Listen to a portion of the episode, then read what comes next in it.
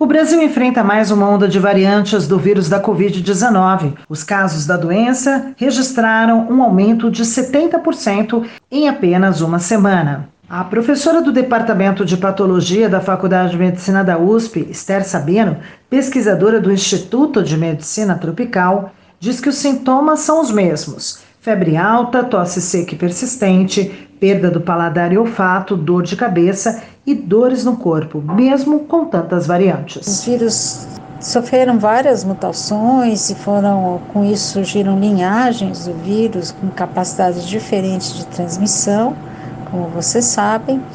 É, mas os sintomas são muito parecidos, continuam os mesmos, por enquanto é, não teve grande modificação no quadro da doença. Algumas linhagens são mais patogênicas que outras, mas em geral isso tem ficado estável.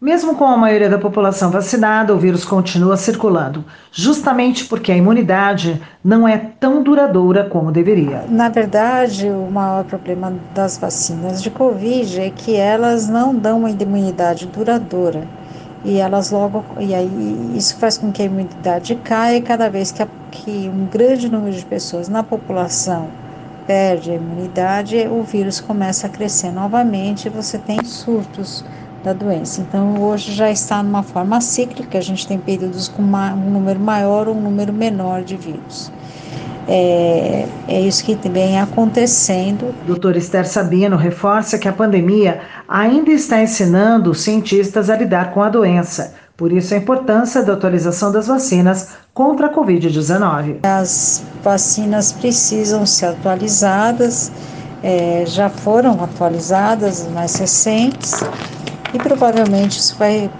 tende a ser uma, algo que vai acontecer várias vezes nos próximos anos e nós estamos ainda aprendendo com a pandemia, então a gente ainda não tem certeza de quanto e qual a necessidade de atualização. Mas hoje a gente sabe que as vacinas que usam vírus mais recentes são mais eficazes que as anteriores. Realmente essa é uma doença que veio para ficar, a gente precisa entender, é, aprender tudo o que aconteceu conosco, porque podem acontecer outras epidemias e principalmente é, acreditar menos em fake news, olhar o que o Ministério está falando, o que a Secretaria está falando. Quem não vacinou precisa vacinar e completar o esquema vacinal para evitar quadros mais graves de Covid. Por enquanto, as vacinas ainda não conseguem bloquear totalmente a doença. A não ser que exista uma vacina que realmente consiga controlar a transmissão, é bom lembrar que as vacinas são muito úteis e elas diminuem o risco de doenças graves. Foi isso que a vacina conseguiu fazer,